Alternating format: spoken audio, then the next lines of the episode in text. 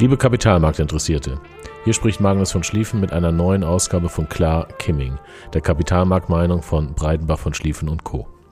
Wie immer dient dieser Podcast nur der Information. Die Inhalte stellen keine Handlungsempfehlung dar. Vergangene Performance ist keine Garantie für zukünftige Performance. Auch die Nennung einzelner Titel stellt keine Handlungsempfehlung dar, sondern dient ausschließlich der Veranschaulichung von Informationen. Heute wende ich mich mit einem Thema an Sie, welches mir und uns als Firma besonders am Herzen liegt und das nicht erst seit kurzem. Der Titel des Podcasts lautet Nachhaltig, nachhaltig. Der Titel mag zunächst verwundern, er steht aber ganz einfach im Gegensatz zu einseitig, nachhaltig. Neulich sagte mir jemand, dass ich das Thema Nachhaltigkeit auf Natur und Umwelt bezöge, eine Aussage, der ich widersprach. Daraufhin wurde mir gesagt, dass ich den Begriff ESG, den ich später erläutern werde, wohl neu definieren wolle.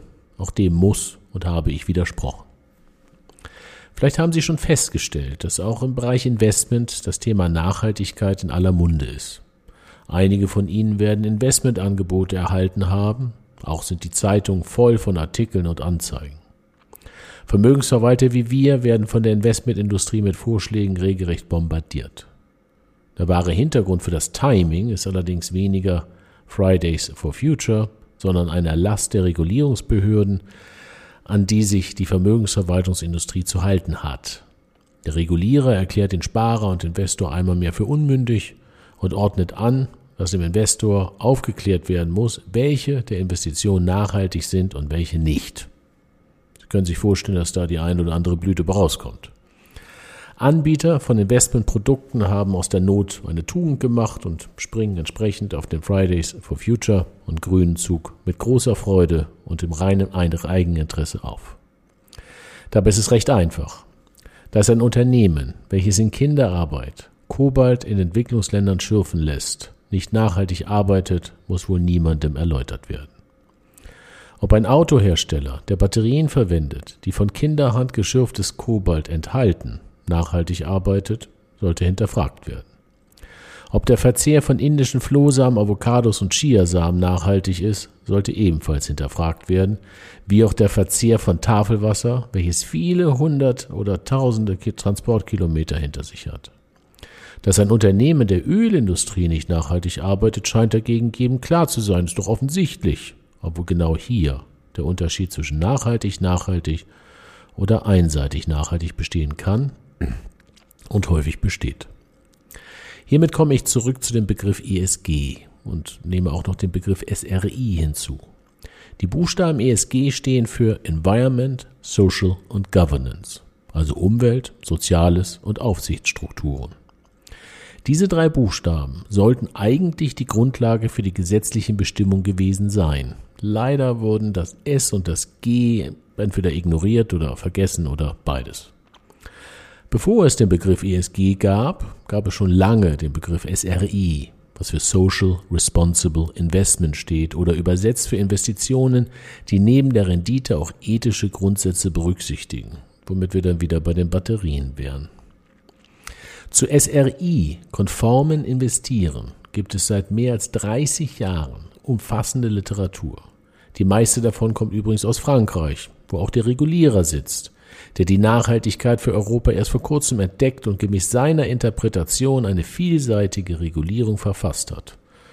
Man muss sich fragen, wenn man das liest, welche Zeitung und Lektüre der Regulierer in den letzten Jahrzehnten gelesen hat. Genau an der Stelle Ethik komme ich zurück, warum mir und unserer Firma Nachhaltigkeit besonders am Herzen liegt. Bei der Auswahl der Investitionsmöglichkeiten sollte nachhaltige Nachhaltigkeit keine neue Modeerscheinung, sondern schon immer ein Selbstverständnis gewesen sein. Warum? Dass Nachhaltigkeit nur Natur, Umwelt und Klima meint, ist schlicht falsch.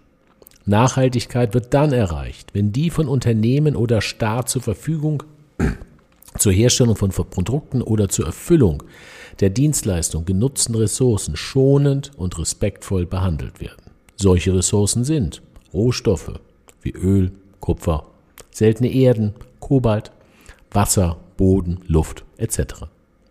Die Mitarbeiter, eine ganz wichtige Ressource. Die Lieferanten bzw. Zulieferer, Die Kunden, ohne die ja wohl gar nichts geht. Das Kapital. Auch ohne das geht's nicht. Diese Faktoren stellen aber nicht nur Inputfaktoren dar, sondern sind auch per Definition Risikofaktoren. Und Risiko sollte schon aus Risikomanagementgründen grundsätzlich mit Respekt und der nötigen Ehrfurcht behandelt werden. Nur wenn alle diese Ressourcen für sich einzeln und gemeinsam sorgsam genutzt und mit Respekt und Risiko bewusst behandelt werden, wird wirklich nachhaltig, nachhaltig agiert. Wird eine dieser Ressourcen außer Acht gelassen, ist die Nachhaltigkeit einseitig und damit nicht mehr gegeben. Probieren Sie es aus und diskutieren Sie mit sich, der Familie und Freunden, was passiert, wenn einer der Inputfaktoren außer Acht gelassen wird. Teilen möchte ich mit Ihnen die Erkenntnis, dass jede der genannten Inputfaktoren sehr schnell, sehr scheu oder verbraucht wird, wenn sie nicht achtsam behandelt werden. Womit wir zum Investmentprozess kommen. Bei der Auswahl der Fondsmanager achten wir seit Gründung der Firma darauf, nur solche zu wählen, für die es selbstverständlich ist, die investierbaren Unternehmen in Bezug auf die achtsame Nutzung der von den Unternehmen genutzten Ressourcen zu analysieren und natürlich auch analysieren zu können. Und nur solche Aktien und Anleihen von Unternehmen zu erwerben, bei denen das Urteil positiv ausfällt. Unterm Strich ist also wirklich nachhaltiges Handeln nichts anderes als eine effektive Reduzierung der Risiken. Und jetzt kommt der Clou. Unternehmen, die die ihnen zur Verfügung stehenden Inputfaktoren regelmäßig achtsam nutzen, haben geringere Kosten für Rohstoffe und Vorprodukte, haben zufriedene Mitarbeiter und damit eine geringere Fluktuation, haben zufriedene Lieferanten, die auch in schwierigen Zeiten Partner sind, haben zufriedene Kunden, da Produkt und Service qualitativ hochwertig sind und haben zufriedene Investoren, da die Ergebnisse weniger schwanken. Ich denke, dass Sie sich vorstellen können, dass auch die Aktien solcher Unternehmen weniger schwanken und für die Gefahren eines wirtschaftlichen Abschwungs weniger anfällig sind. Bei der Analyse von Staaten brauchen wir leider gar nicht erst anfangen. Kein Staat dieser Welt behandelt die zur Verfügung stehenden Ressourcen achtsam und mit Respekt.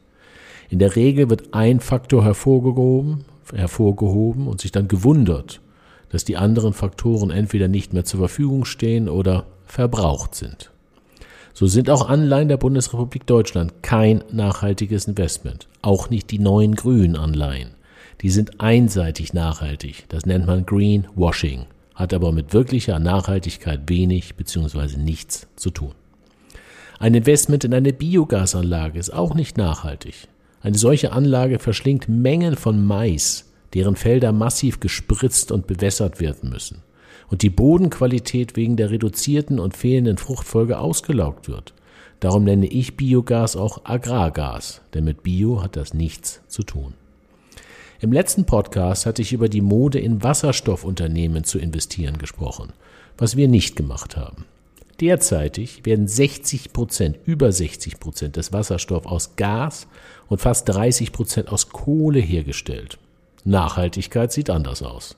Lediglich 10% werden mittels grüner Energie hergestellt, wobei Agrargas zu grüner Energie gerechnet wird, was ich nicht verstehen kann. Für die Bestimmung, ob ein Unternehmen wirklich nachhaltig agiert oder nicht, bedarf es keiner Regulierung und Fremdbestimmung. Das bedarf schlicht nur den einfachen Menschenverstand, solange dieser weiß, was Ethik bedeutet. Schauen Sie sich mal die 30 DAX-Unternehmen an und analysieren Sie selber, welche Unternehmen Ihrer Ansicht nach die oben genannten Kriterien regelmäßig und stetig erfüllen und welche eher nicht. Sie werden einige Unternehmen finden, die nicht als nachhaltig nachhaltig bezeichnet werden können, womit eine Investition in einen DAX-ETF-Indexfonds mit Nachhaltigkeit per Definition nichts zu tun hat. Warnen möchte ich aber vor falschen Erkenntnissen. Die Pandemie zeigt einmal mehr auf, dass es ohne Medizin nicht geht und die Menschen die Erfolge der Medizin brauchen und wünschen. Ohne Chemie kommt aber auch die Medizin nicht aus. Ein weiteres Beispiel ist die Ölindustrie. Solange fossile Brennstoffe gebraucht werden, und das ist noch sehr lange, geht es nicht darum, in gar kein Ölunternehmen zu investieren, sondern nur in die zu investieren, die die genutzten Inputfaktoren besonders achtsam nutzen und damit einen Gesamtbeitrag leisten. Da gibt es große Unterschiede. Gemeinsam können wir festhalten, dass das Thema Nachhaltigkeit komplex ist und alles andere als schwarz oder weiß. Alle Faktoren in ihrem Zusammenhang im Blick zu halten, ist wirklich nachhaltig.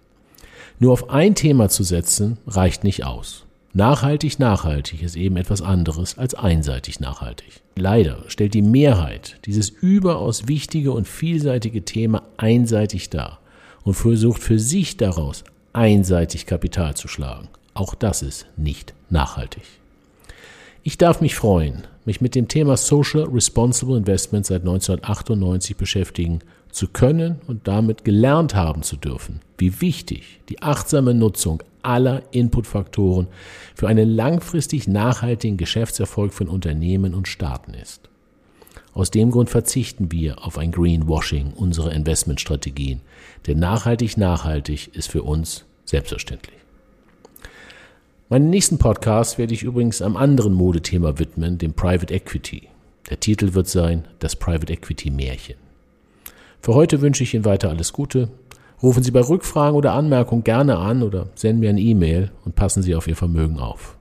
Ihr Magnus von Schlieffen.